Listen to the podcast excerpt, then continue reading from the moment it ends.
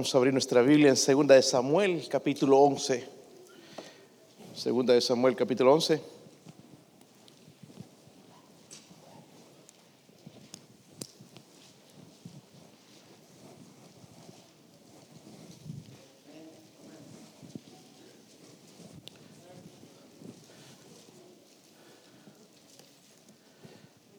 Versículo 1 al 5, hermanos, primeramente ustedes leen, yo leo el 1, ustedes el 2 y todos juntos leemos el 5, después vamos a leer unos versículos más eh, para entender bien.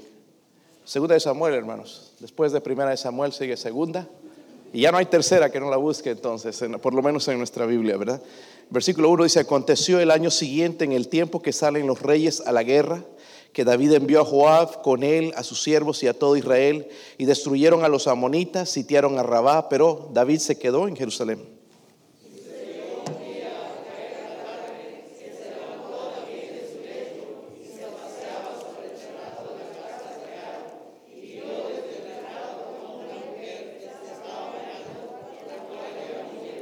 Envió David a preguntar por aquella mujer, le dijeron aquellas Betsabé, hija de Eliam, mujer de Urías Eteo.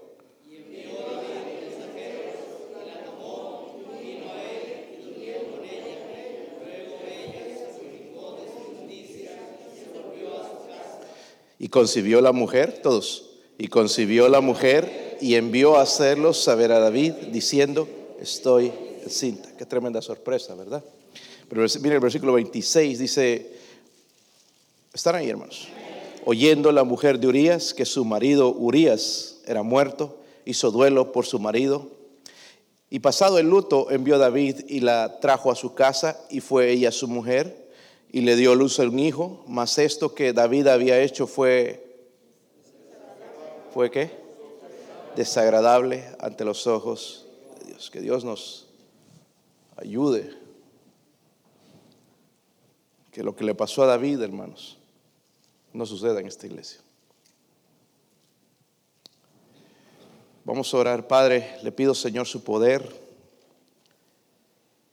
una ayuda especial, Señor, en esta noche. Ese es un mensaje, Señor, difícil de predicar. Si no es en su poder, es casi imposible, Señor. Especialmente siendo la persona que soy, Dios mío, yo necesito su ayuda. Diariamente necesito su perdón, Señor. Y ayúdeme a predicar hoy, Señor, con autoridad del cielo, autoridad de su palabra. Que este mensaje, Señor, ponga una advertencia final en nuestras vidas en cuanto al asunto del pecado. Ruego, mi Dios, por su ayuda. Padre, y si habrá alguien esta noche sin Cristo, le pido su bendición. Oro, Señor, por su ayuda. En el nombre de Jesucristo. Amén. Pueden sentarse, hermanos. El teólogo Campbell Morgan dijo lo siguiente. En toda la literatura del Antiguo Testamento no hay un capítulo más trágico o más o lleno de solemne y dura advertencia como este. Advertencia. Advertencia, hermanos, eh, vemos que la Biblia está llena de advertencias, ¿verdad? La Biblia, hermanos, está llena de advertencias. Y aquí, hermanos, quizás David, el rey David, con un capítulo en su vida que quizás él quisiera borrar, pero no se puede. Dios lo dejó escrito, hermanos, para mostrar que esto es la palabra de Dios, de que el pecado sí es es condenado para enseñarnos a nosotros del peligro que hay, ¿verdad? Y tomar en serio las advertencias. Eso es muy importante para mí saber, hermanos, porque David fue el ungido de Dios. Dice la Biblia que fue ungido de Dios. ¿Están conmigo? Ungido de Dios. Hermanos, si él era el ungido de Dios, fue capaz de cometer adulterio, matar al esposo de, de, de, Betsabé, a Urias Eteo, no ateo, sino eteo, si él fue capaz de todo eso, ¿cuánto más usted y yo? Porque es interesante, hermanos, pero al leer las escrituras encontramos mucho del corazón de Dios, de, David, y Dios habla de David también, va a decir que es un varón conforme a mi corazón, quien hará todo lo que yo quiero. Nosotros no hacemos todo lo que él quiere, pero David lo pudo hacer. Pero cayó en pecado. Y aunque David fue un gran rey, hermanos, el mejor soldado en toda la historia de la humanidad, pero tuvo una gran derrota. ¿Qué fue lo que llevó a David a semejante caídas? Hay cinco cosas, hermanos, pequeñas que para nosotros son pequeñas a veces, pero causan grandes problemas. La derrota más grande en toda su historia no fue con los amonitas o con todas estas eh, gentes enemigos que él peleó, fue con él mismo. ¿Cuáles son esos principios, hermanos, que provocan la caída? Porque esos principios se aplican a nosotros. Amén. Espero que usted ponga atención a este mensaje, hermanos. Si me tardo, tenga paciencia. Pero espero que haga algo en su corazón. Vamos a ver esos principios, hermanos, porque estoy hablando de una invitación. ¿Qué es lo que invita al pecado? Pensamos nosotros, hermanos, que al tiempo de convertirnos todo color de rosa, ya no tengo malos deseos y, al poco tiempo, ¡pum! Porque no tenemos cuidado. Principios, hermanos, que provocan nuestras derrotas espirituales. Cinco principios. Número uno, miren el versículo uno. Si lo tienen, hermanos. Aconteció al año siguiente, en el tiempo que salen los reyes a la guerra, que David envió a Joab y con él a sus siervos y a todo Israel y destruyeron a los amonitas y sitiaron a Rabá, pero David se quedó en Jerusalén. Primer problema, hermanos, que encuentro con David es este. Se olvidó de su deber como rey. Dice la Biblia, hermanos, que él debería estar en la guerra. Es en el tiempo que salen los reyes a la guerra. No salían en el invierno, salían en la primavera. Y, es interesante, hermanos, porque un año, un año antes, en el capítulo 10, nos muestra cómo él sujetó a los amonitas con el poder de su ejército. Pero un año después va a ser diferente la historia.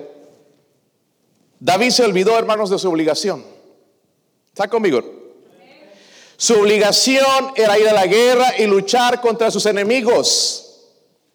Amén. Pero en este caso mandó a Joab, que era el capitán del ejército, y con él a sus siervos y a todo Israel, y destruyeron a los amoritas y sitiaron Rabá. Su ejército tuvo el éxito, pero no fue él. Él se quedó en casa, dice la Biblia. Él se quedó en Jerusalén. Hermanos, nosotros tenemos un enemigo mortal, no sé si sabían. Dice la Biblia en primera de Pedro 5:8, sed sobrios y velad, porque vuestro adversario el diablo como león rugiente anda buscando a quien devorar. Y nosotros nos olvidamos de eso de que el chamuco es mucho más poderoso que nosotros. Nos olvidamos de que él es más astuto que nosotros. Nos olvidamos de que Él tiene más poder, tiene las armas, tiene las herramientas, conoce nuestras debilidades para hacernos caer. Pero nos olvidamos de eso, hermanos, y nos olvidamos de nuestro deber. Ahora, tenemos un enemigo dentro de nosotros, hermanos, porque no solamente el diablo, sino un, enemigo del cual Cristo habló y dijo, velad y orad para que no entréis en tentación. El espíritu, la verdad, está dispuesto, pero la carne, la carne es débil.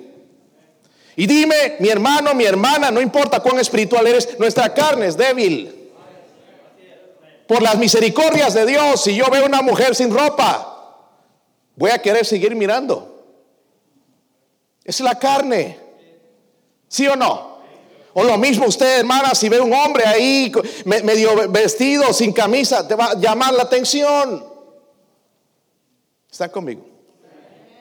Eh, saqué a los niños, no se preocupen. Aunque quizás hay adultos a veces que necesitan ir también allá. Versículo 1 dice, envió a Joab y con él a sus siervos y a todo Israel, destruyeron a los amonitas, sitiaron a Rabá, pero David se quedó donde? En qué mala decisión. Qué mala decisión porque le costó, hermanos, puso una marca en la vida de la familia David. El lugar de David, hermanos, era dónde? En la guerra. Hay estos cristianos que están en contra de las guerras. Yo, honestamente no es algo que Dios quisiera, pero hay enemigos del hombre. ¿Sí o no? Amén. Hay enemigos, hermanos, del pueblo de Israel, jamás se van a convertir de su maldad. La Biblia lo registra, pero el hombre quiere cambiar las cosas. Y el Señor sabía, los amonitas y esta gente son enemigos de Israel. Lo tiene escrito porque ellos no abren su corazón a la verdad. Sí tuvieron la oportunidad, pero siguen siendo los enemigos de Dios y por lo tanto los enemigos de Israel. Ahora, lo que quiero decir, hermanos, es que David estaba en más peligro en Jerusalén que en la guerra. ¿Están conmigo? Él debería estar en la guerra, pero se quedó en... Hermanos, nosotros somos derrotados como cuando cristianos estamos en el lugar equivocado. ¿Qué hace usted en los bailes? ¿Qué haces metido en las cantinas con gente que toma, que se embriaga? ¿Qué haces metido ahí? ¿Qué haces escuchando la música del mundo? ¿Qué haces escuchando esa música? Porque la música afecta a la mente, es sensual la mayoría de la música mundana incita a la carne, enciende los deseos y usted dice, no, no hay nada malo, por eso es que andas tan carnal y pensando en estas cosas todo el tiempo. Punto. Tú le puedes decir, le puedes llamar como quieras, pero la música del mundo es sensual. Amén. Hermanos, si tenemos problemas con, con la lujuria, y voy a ser un poquito Está bien, ¿verdad, hermanos? Con esto de la lujuria, porque es el problema de, muchas iglesias. Y, ojalá que no sea el de este, pero me temo que sí. Si tienes problemas con la lujuria, ¿qué haces en una piscina? Viendo bikinis. ¿Qué haces yendo a Splash Country? Vamos a, eh, sí, será muy divertido, pero el problema ahí, mis hermanos, es que nosotros como varones tenemos un problema. Es que es un problema normal, porque sí, si te gustan los hombres raro, ¿verdad? No vas a estar mirando bigotudo allá. Qué, qué hermosa barba, miren, qué pecho. Pero sería raro. Pero de vez en cuando por ahí hay una mujer que se va a poner algo indecente, poca ropa. ¿Sí o no? Hermano, a nosotros los hombres, hermanas, nos atrae el cuerpo de una mujer.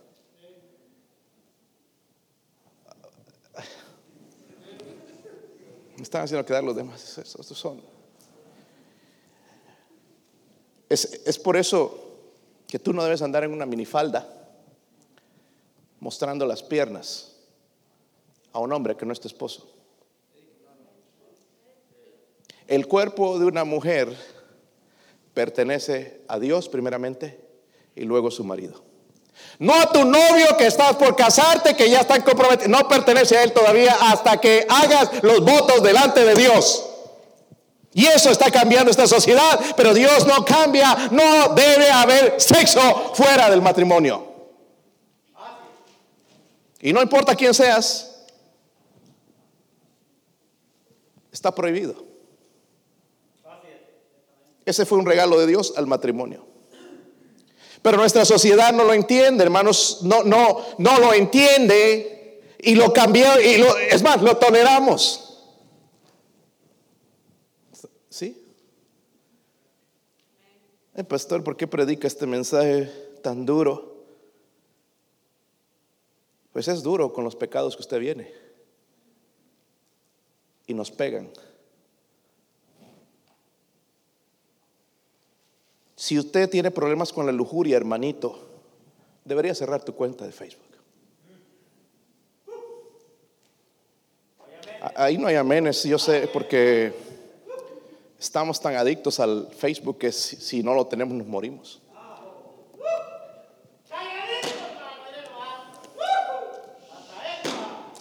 Yo lo vengo predicando por años, yo no estoy de acuerdo con el Facebook. La gente se está dando cuenta ahora eh, eh, de, las barbaridades. La otra vez una inconversa, una inconversa me dijo esto, yo no le permito a mis hijos, no les enseño eh, del, Facebook. Una inconversa. Pero los cristianos no entienden. porque de vez en cuando meten una barbaridad por ahí. Y ahí es donde nosotros, hermanos, ¿cuánta televisión y cuánto internet tienes que ver para que tu mente sea provocada a la sensualidad? Segundos. Digo, si eres como yo, si eres una persona, ¿sí o no? Solo falta una miradita. Yo estoy teniendo mucho cuidado aquí en la iglesia, yo miro, observo. Cuando viene gente nueva, vienen hombres especialmente solteros y no estoy hablando de los que son miembros de la iglesia, porque ya más o menos confío en ellos. y no me, no me culpen, porque ni siquiera confío en mí. Este, entonces, me he encontrado con algunos hombres que vienen a veces por una vez nada más y empiezan a ver a las muchachas de pies a cabeza. No me digas que están admirando su vestido.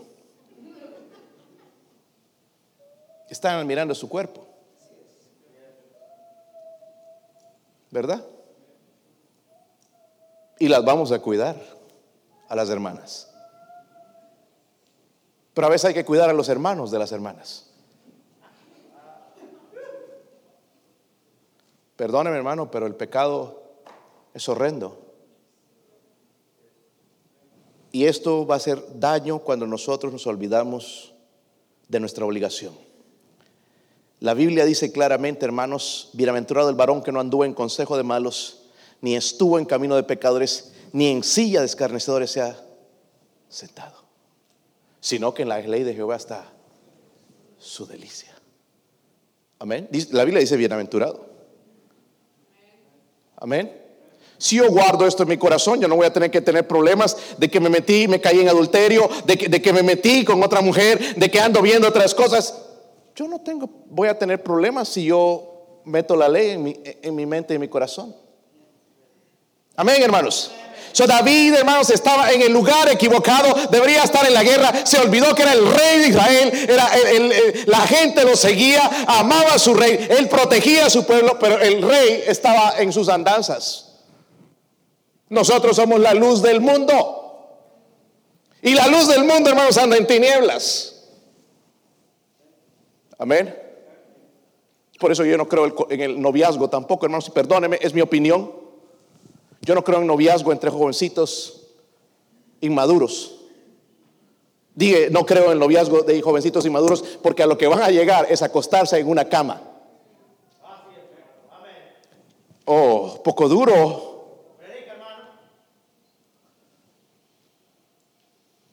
Pero es así. Amén.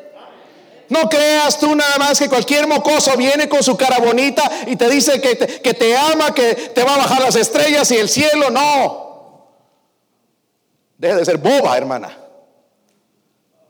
Porque lo que el hombre busca es otra cosa. Si te ama, tiene que esperar entonces. Ay, es que no, muéstrame que me amas. Una cachetada, agárrate el zapato y ¡pran! Y le zafa los dientes si quieres sin vergüenza. No toques lo que no es tuyo.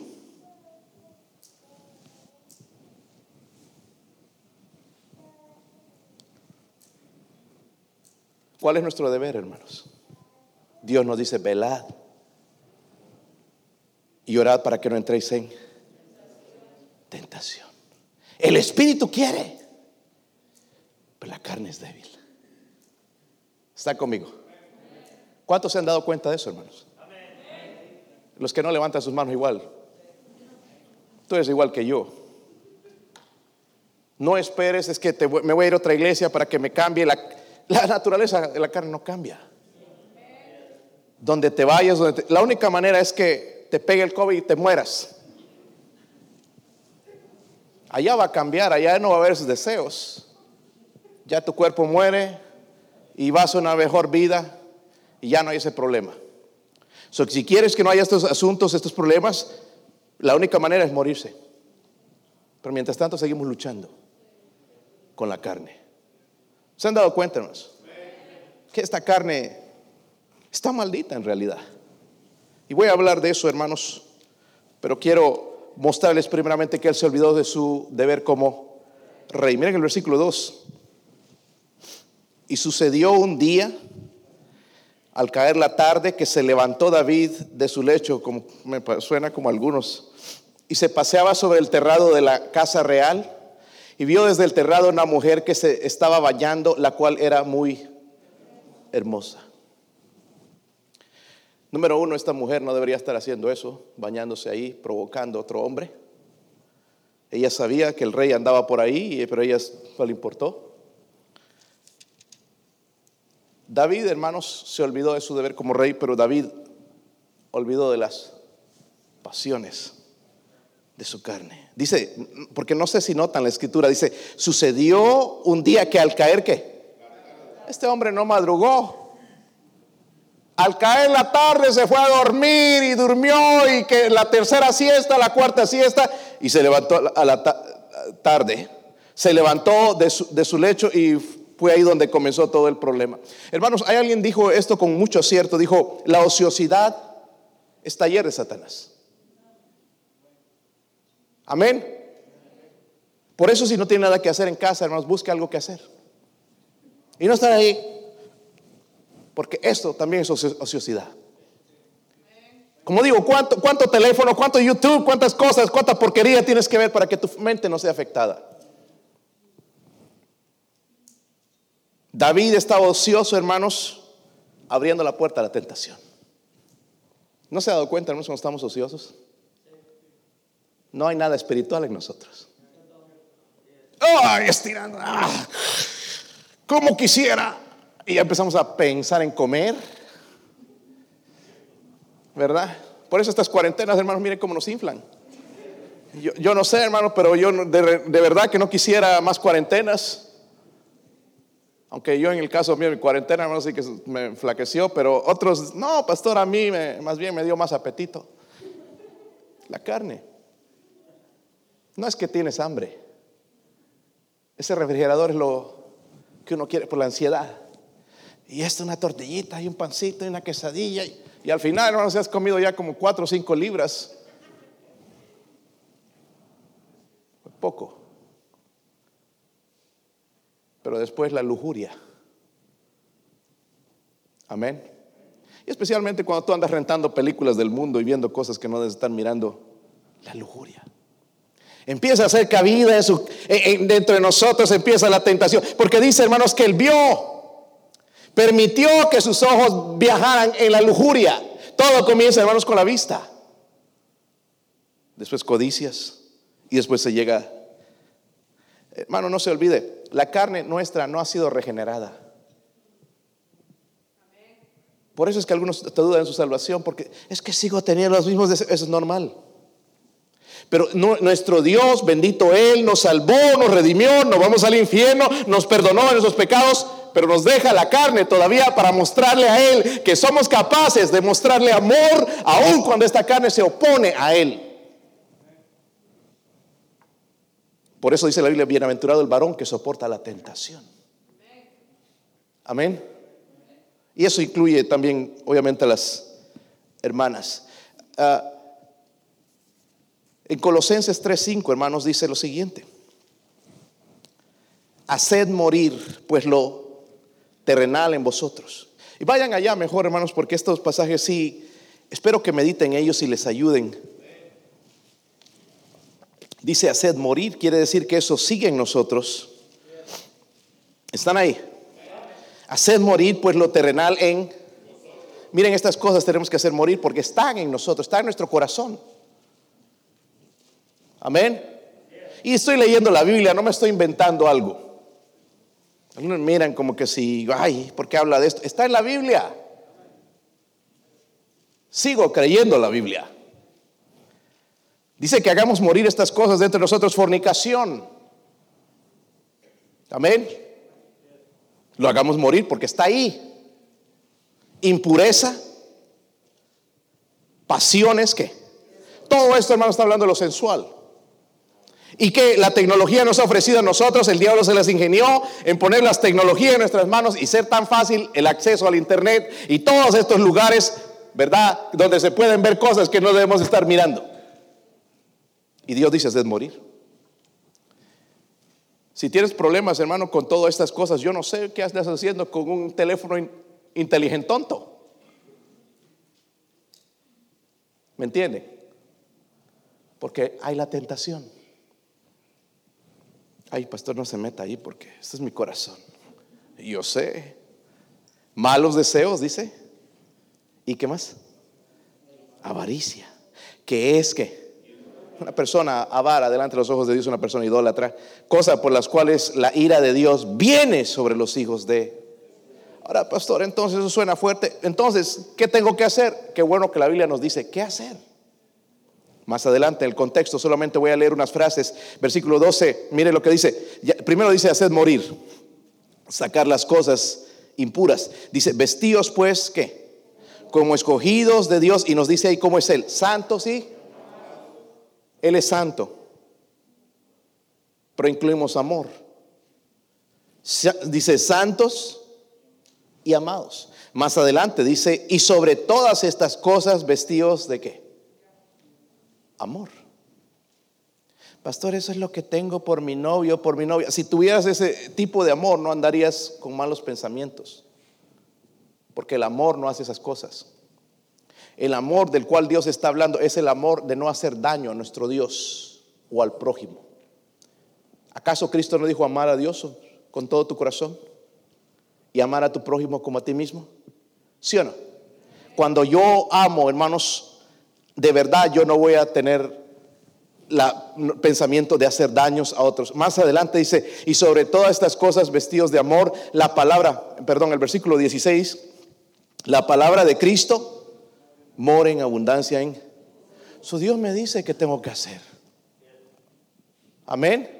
Me dice que me vista de, como escogido de Dios, reconocer que soy salvo, soy lavado con la sangre de Cristo, Él es santo, Él me ama, me ama, soy amado de parte de Él. ¿Cómo le voy a hacer esto a mi Dios de romper su ley, de desobedecerle de esa manera? Pero me dice que me vista de amor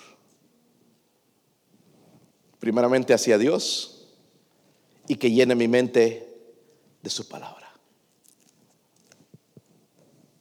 Amén.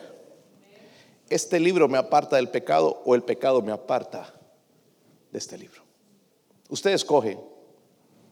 Pero no podemos escoger y decir, no, es que yo estoy orando que se me quiten todos estos deseos, pues vas a orar por toda la vida por algo que no va a suceder.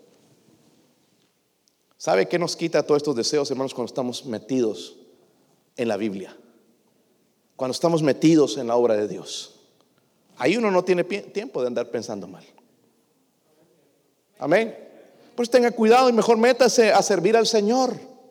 Porque si hay beneficios, en vez de estar ahí en la casa gastando horas y horas en el internet o en tu teléfono, en tu celular o en lo que tengas ahí o en la televisión, métete en la Biblia. Bueno, estas cosas suceden con nosotros. Nos olvidamos de nuestro deber como cristianos. Orar, velar. Nos olvidamos también de las pasiones de nuestra carne. Y a veces dice, y el mundo nos dice, sigue tu corazón. Cuando la Biblia nos dice que nuestro corazón es perverso. Estoy enamorado. ¿Enamorado de qué? Si no sabemos lo que es el amor. Me, siento atraído, es, la mejor definición. Me siento atraído por esa persona, pero esto es carnal, ¿no? quizás no viene de Dios. Hay una diferencia, hermanos.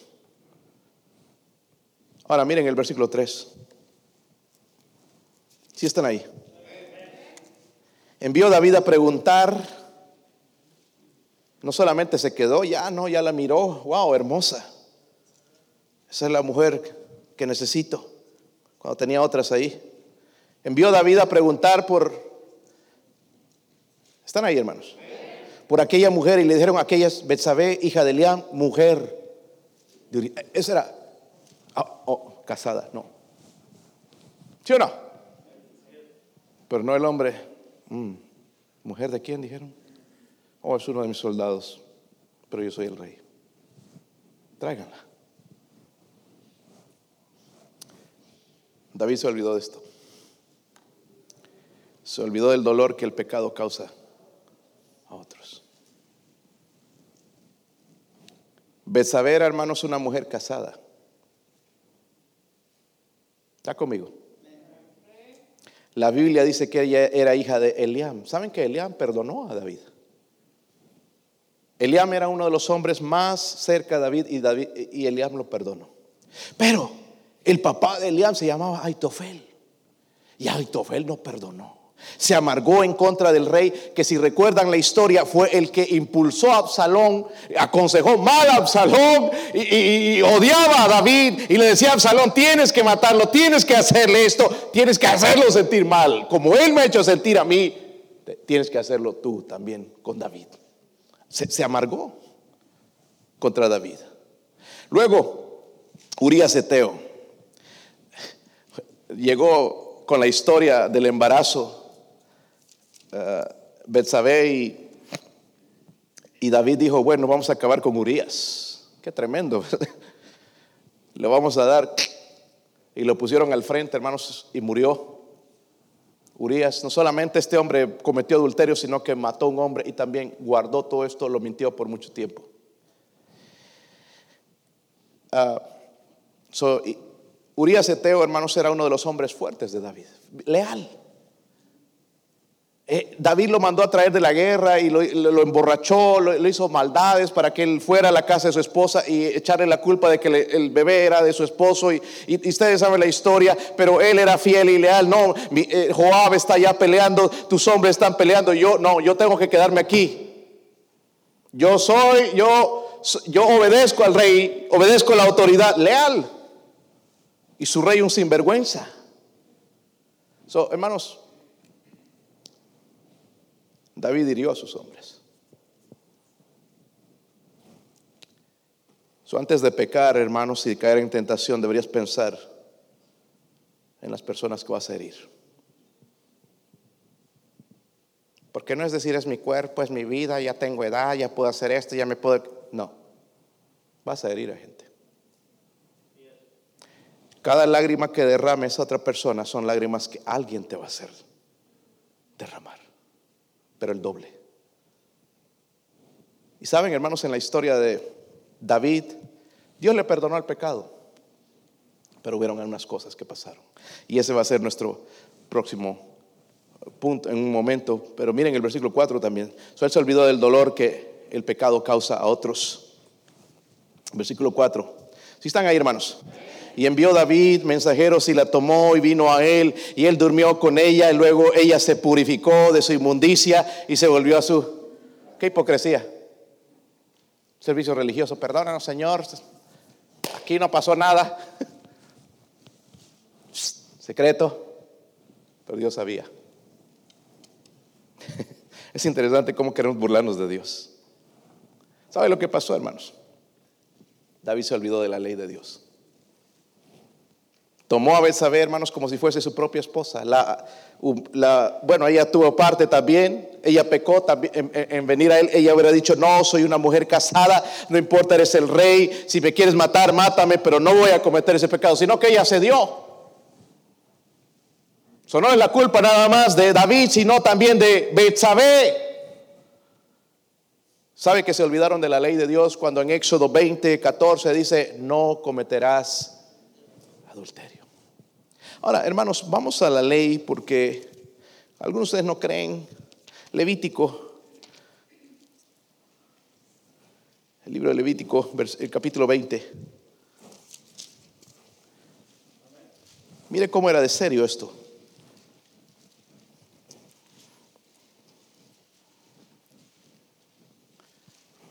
¿Están ahí?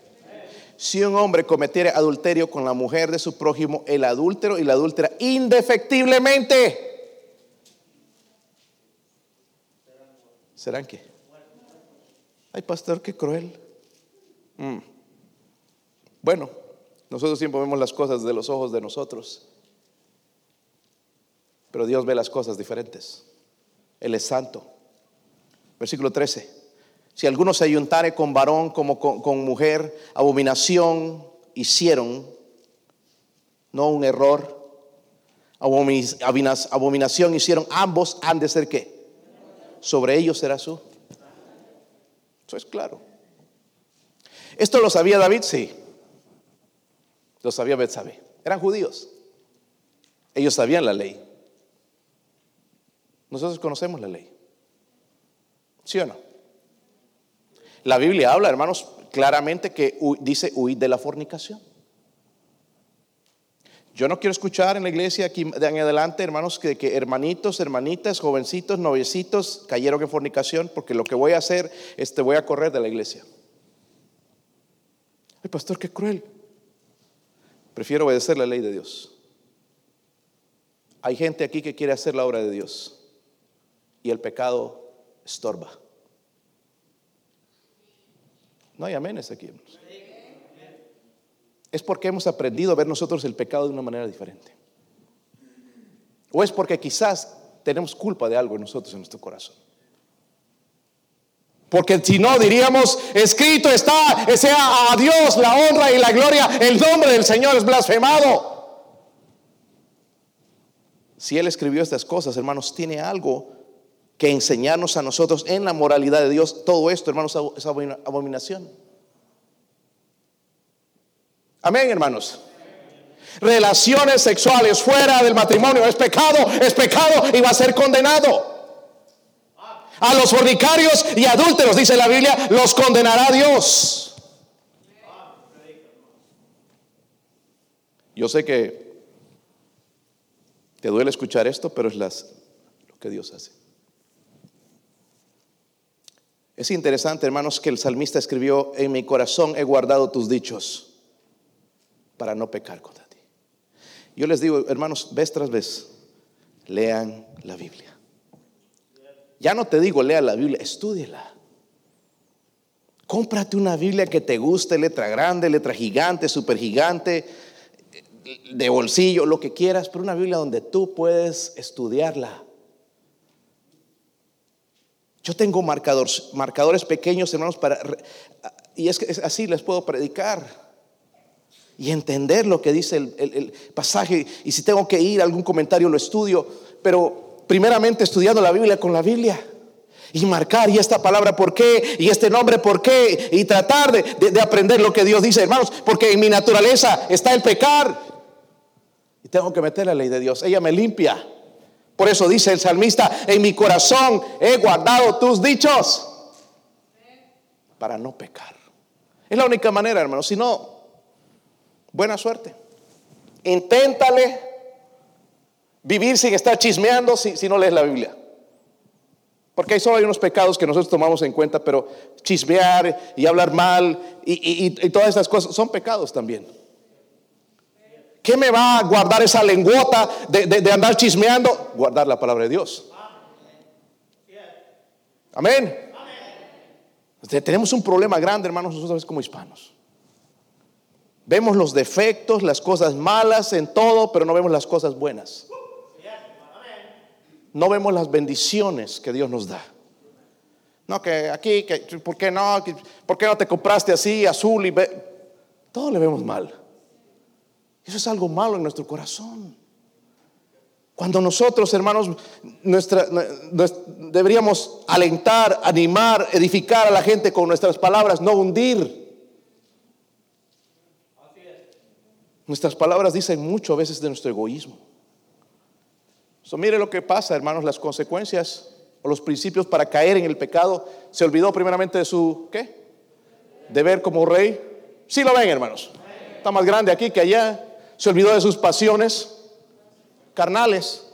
Se olvidó del dolor que el pecado causa a otros. Se olvidó de la ley de Dios y hay uno más. Miren el versículo 5.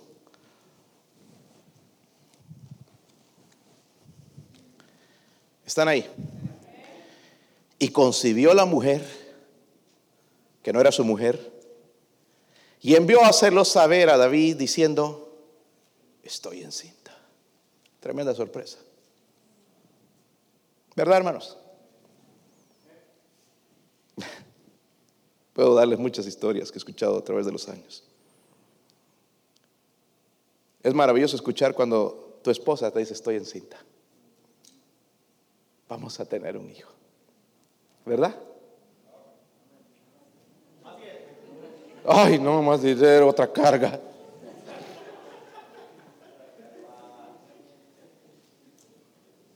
Y aún, hermano, que estés en el séptimo, octavo, noveno, décimo, vamos a tener un bebé. Suena bien. Pero de una persona que no es tu esposa. ¿Qué hacemos? Este gobierno que viene, abórtalo. Como si fuera un animal. Cuando es una criatura que no tiene la culpa del pecado de sus padres. Yo no creo, hermanos, en el aborto en ninguna situación. En ninguna situación. Muéstreme en la Biblia donde Dios apruebe. ¿Están conmigo, hermanos? Pero para que no sea estorbo, lo voy a sacar de mi vida porque va a interrumpir mis estudios, va a interrumpir, no estamos casados y no queremos casarnos tampoco. Entonces ahí va la criatura. ¿Cuántos niños así vamos a conocer en el cielo? Hay gente como mi cuñada que no pueden tener hijos. Y hay otros que los tienen y no los quieren.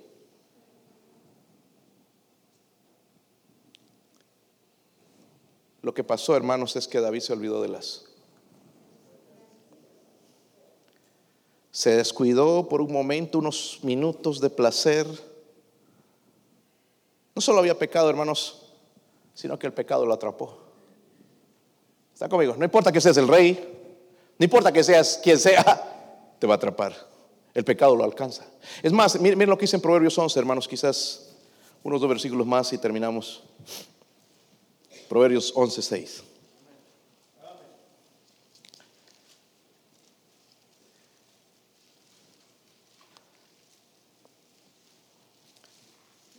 La justicia de los rectos los... Cuando nosotros tenemos la palabra de Dios en nuestra mente, nos libra de todas estas cosas. Pero luego mire lo que dice, más los pecadores serán atrapados en su... Hermano, recuerde que cuando va a pecar, no vas a pecar y van a salir las cosas tan bien como suenan. Esta mañana dije, puede parecer delicioso, puede parecer sabroso, es algo que desea tu carne, pero van a haber consecuencias y no las podemos. Hermano, David fue perdonado, sí o no. Pero ¿saben que tuvo consecuencias? Se le revelaron la mayoría de hijos, hermanos, allá. Uno de sus hijos, que era de otra esposa, violó a su propia hermana. Y Absalón que le quiso quitar el reino y murieron, hermanos. So, ese pecado, esos minutos de placer con Betsabé trajeron desgracia en su vida. Hermanos, si eso sucedió con el rey de Israel, va a suceder con nosotros. Este libro sigue siendo la palabra de Dios. Si no funciona, si no hay consecuencias, si tú verdaderamente eres salvo y estás pecando y estás a escondidas haciendo de las tuyas y no sucede nada, si eres cristiano de verdadero, dejo este libro al lado. Pero seguramente va a ir acompañado por consecuencias. Qué interesante, hermanos. Esto pasa con nosotros. Es la invitación al pecado. Dígame que no. Nos olvidamos nuestro deber. Nuestro deber es de estar velando y orando. El Espíritu está dispuesto.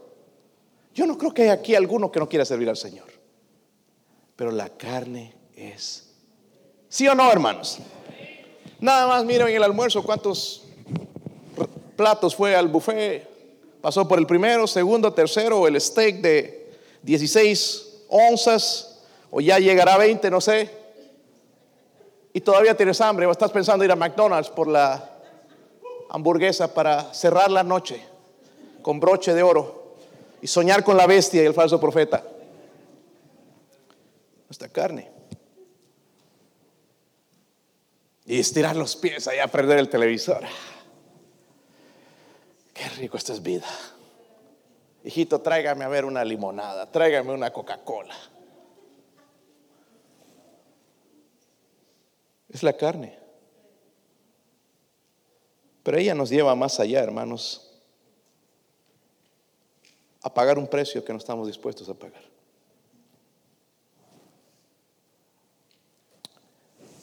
Se olvidó de sus pasiones, de, de su carne, se olvidó del dolor.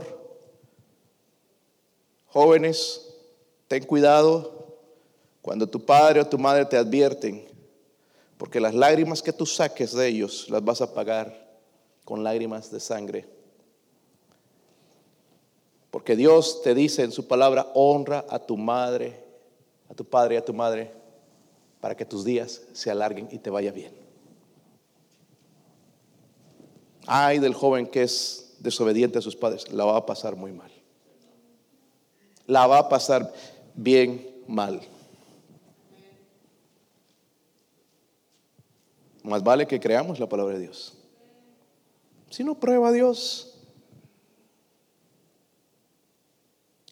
Él se olvidó de la ley de Dios, nosotros nos olvidamos cada día, hermano, que pasa. Y, ah, es una semana que no he leído la Biblia. Sí hace mucho efecto. Que necesitamos pasar este libro cada día. A veces, hermanos, hasta dos veces al día. Tenemos que tener un plan de lectura, hermanos, de cómo estudiarla, de cómo empezar. tenemos que ya agarrarle un cariño, un amor hacia la palabra de Dios, al punto, hermanos, que ya no hay un día que yo pueda vivir sin ella. Si no me puedo leer tres o cuatro o cinco, por lo menos una porción, y esa es la parte que ustedes van a tomar del mensaje, de las escrituras, algo que me muestre, que me ayude, que me cambie. De por sí, hermanos, la palabra de Dios no va a hacer nada en tu corazón. Tengo que aplicarla. ¿Le recuerdan lo que le dijo a Josué? Nunca se apartará de tu boca este libro de la ley, sino que de día y de noche meditarás en él para que guardes y hagas conforme a todo lo que en él está escrito, porque entonces harás prosperar tu camino y todo te saldrá bien. Aún las cosas malas las podemos ver desde la perspectiva de Dios cuando nos metemos en este libro. So, él se olvidó de las consecuencias también. Qué tragedia, hermanos. Pero lo lindo de todo es que Dios restauró a David. Nosotros lo hubiéramos hundido. No ese David un sinvergüenza, mujeriego, asesino, pero Dios lo perdonó. Gloria a Dios por el perdón de Dios. Lo perdonó, lo limpió, hermanos, y David está gozando en el cielo y con el Señor. Y lo vamos a conocer un día. Pero yo veo, hermanos, ¿qué, fue, qué, pasó en la vida de David para él poder ser perdonado, restaurado? Mire en el Salmo 51, versículo 17. Esto es clave, clave en ese, en ese capítulo.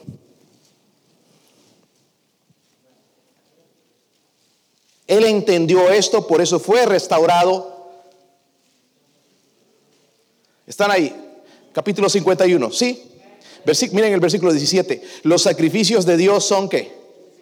El espíritu quebrantado.